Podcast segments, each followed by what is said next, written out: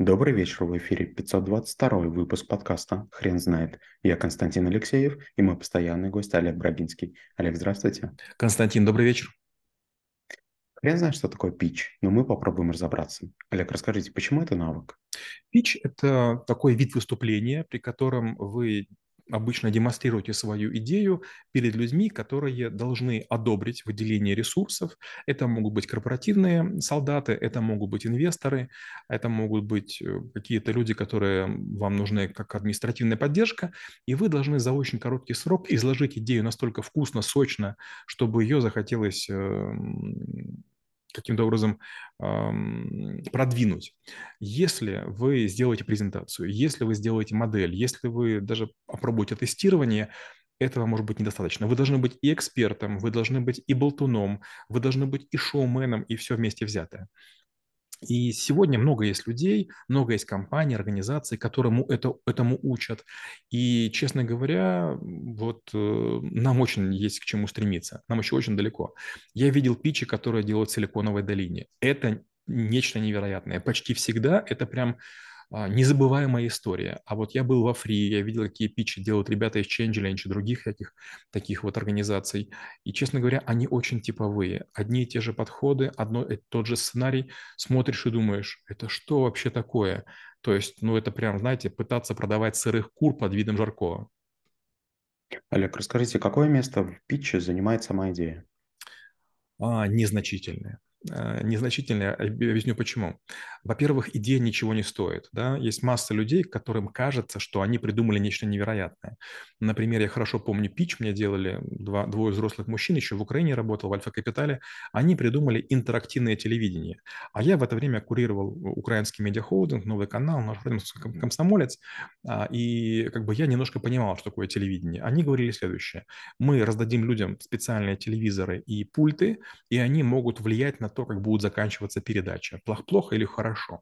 Это означает, что в, каждой, в каждом телешоу или в каждом э, фрагменте художественного фильма должны быть отвил, а, разветвления. Да? Там убили, не убили, там жив, не жив, э, любовь или развод.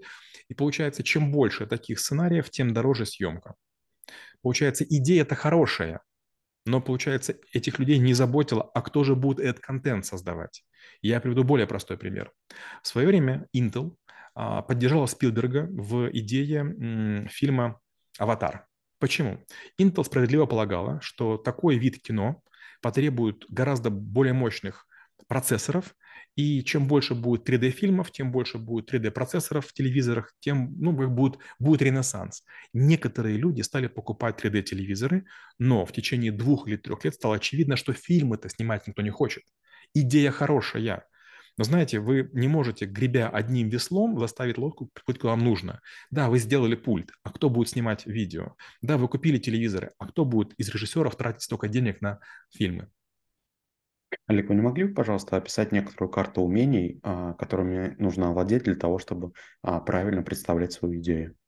Честно говоря, особой карты умений не нужно. Первое, нужно понять, что есть реализуемость. Вот знаете, почти все люди, они думают, что сделав презентацию, они заставят кого-то заплатить деньги.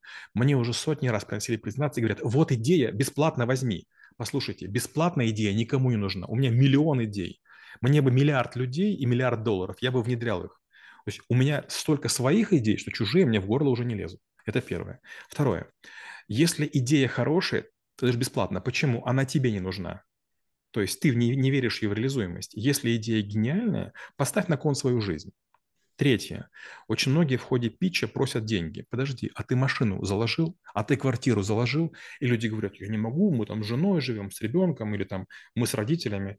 Подожди, то есть ты не настолько веришь, чтобы ставить на кон свое имущество. Ну почему другие должны ставить? Поэтому хороший пич начинается с того, что вы говорите. Я заложил все, что есть, я в это верю, оно уже работает, и мне нужны деньги на развитие моей идеи. Не на масштабирование, а на ускорение.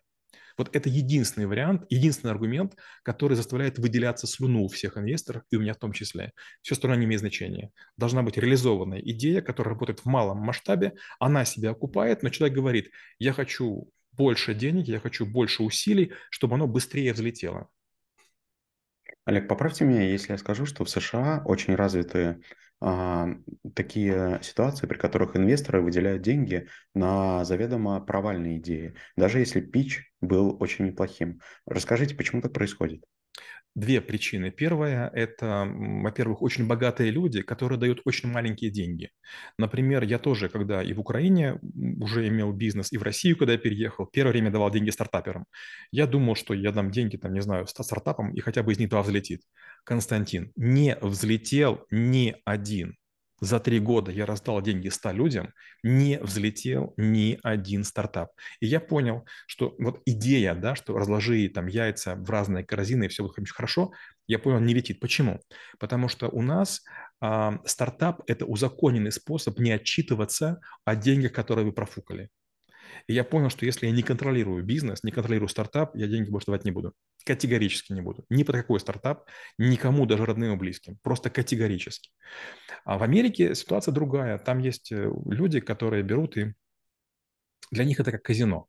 Вот вариант, вы можете проиграть 100 тысяч долларов в казино, да, и никому пользы не будет. Или вы можете швырять деньги там по, по 20, по 50 тысяч, но не в казино, а в стартапы. И, честно говоря, вы уважаемый человек, вам кланяются, об этом многие знают, у вас налоги уменьшаются, у вас очень важная социальная функция. Казино – это, в общем-то, позорно, вы прожигаете жизнь и ресурсы, а стартапы давать вы уже там венчурный капиталист. Олег, а расскажите, пожалуйста, какое место в питче занимает импровизация? Никакого. Этого не может быть. Импровизировать вы можете не во время питча, а только в после питча, во время, когда вам вопросы задают. Но опять же, это почувствуют. Вот представьте, я корпоративный солдат, я работал в шести странах, а, мне подчинялись разные люди, и если я услышу фальш в тех областях, в которых я разбираюсь, я пойму, что сами работать нельзя. Я много раз, говорю, был на разных презентациях, и я вдруг понял, что почти все питчеры врут. Знаете, если вы в корпорации работали, вы прошли уже некие сита, и вы уже там, может быть, не граненый, но бриллиант. А вот люди, которые с улицы приходят, которые нигде не работали, которые какие-то книги начитались, каким-то ментором обратились, они просто льют воду в уши. И как бы и они понимают, что они врут, и вокруг люди понимают все, что они врут. Олег, вы не могли бы, пожалуйста, описать, как выглядит идеальный пич? Идеальный пич занимает 8 минут. Вы в очень высоком темпе, примерно 150 слов в минуту, показываете 9 слайдов, в которых э, есть некая очередность. Первая – сфера применения, второе – суть проблемы, третье – какие способы решения есть, четвертое – в чем оригинальность вашего подхода, пятое – развиваем ли он, какая у него перспектива, шестое – это сколько нужно вложить денег, на какой срок, какой будет выхлоп, седьмое – это на скольки рынках вы можете работать и почему, восьмое – что можно делать дальше после этого проекта, что может быть второй ступенью ракеты или третьей, и девятое – это слайд, на котором будет написано «Спасибо за внимание, ваши вопросы». Олег, расскажите, пожалуйста, про тренировки пича. Тренировки питча, честно говоря, а, обычно состоят в том, что людям внушают некую схему. А многие ищут идеальные презентации, они ищут а, стартапы, которые уже получили деньги и пытаются скопировать. Но знаете, получение денег другими не означает, что получите вы. Покупают не столько идею, сколько веру в то, что вы реализуете. И если другой человек был убедителен, у него был очень хороший бэкграунд, то есть для него там третья попытка, он уже извлек уроки, или он, допустим, уже имел какой-то опыт, но был не на первых ролях, деньги получите. То есть, если вы не являетесь таким же человеком, такая же презентация вам не поможет. И поэтому э, ни схема презентации, ни язык, ни репетированность не гарантируют того, что как бы ваш проект получит зеленый свет. Нужно в первую очередь понимать, почему именно вы являетесь лучшим исполнителем. Второе, какая именно у вас роль. Вот роль идеолога, менеджера, администратора, она не одобряется. Вот если вы отвечаете за кор, за ядро вашего, вашей идеи, вы лично, и, и вы докладываете, и вы ответите на все вопросы, вот тогда вы получите деньги. Олег, расскажите, а какое место в питче занимает актерское мастерство? Ведь, зная вас, а, мне очень сложно представить, что вас можно очаровать некоторым выступлением, если в питче не будет данных, цифр, бэкграунда и самой идеи. А, у меня была история, при которой я 86 раз переделал бизнес-план, пока мы договорились с компанией Intel. 86 раз. И меня это очень много научило. Я не верю в то, как одеты люди, люди, не верю в то, как они говорят. И кто угодно мог натаскать. Они вообще, может быть, там год готовились. Поэтому я вот что делаю. Я как бы начинаю чистить как будто бы лук. Слоями снимаю шелуху, 15 или 20 слоев. Получается, если люди выдерживают там 5-6 сессий, то есть пришли, я их отправил, задал вопросы, они вернулись, я отправил. И вот если 5-6 сессий они выдерживают, и я понимаю, что они работают, вот тут даже если я не очень верю в идею, я готов, дать денег. То есть мне гораздо важно, что люди не бросают. Очень часто люди говорят на человека, который их выслушал и не дал денег, а он кретин, он не понимает, он еще пожалеет. Пока еще никто не вернулся. Олег, а расскажите, пожалуйста, есть ли у вас презентация по науку или как вы обучаете учеников школы трэблшутеров? А, презентация по питчингу у нас нет. Не факт, что мы будем его преподавать. Дело в том, что в какой-то момент я понял, что питчинг эм, не самая лучшая форма получения денег. И у нас сейчас есть несколько учеников, которые развивают свои бизнесы. И я говорю, знаете что, я готов вас поддержать. То есть если вы будете исполнять свои обязанности по своей временности, по отчетности, то есть я готов быть мамой, папой, да, нянечкой. Я готов. И вот давайте мы выводить ваш бизнес в тот момент, когда вот понятно, что ракета у вас уже есть. Надо только залить ее топливом, она полетит даже если ракета упадет, я готов там понести небольшие убытки. То есть я решил, что мы все-таки будем идти по пути инкубатора, а не готовить печи. Олег, спасибо. Теперь на вопрос, что такое пич, будет трудно ответить. Хрен знает.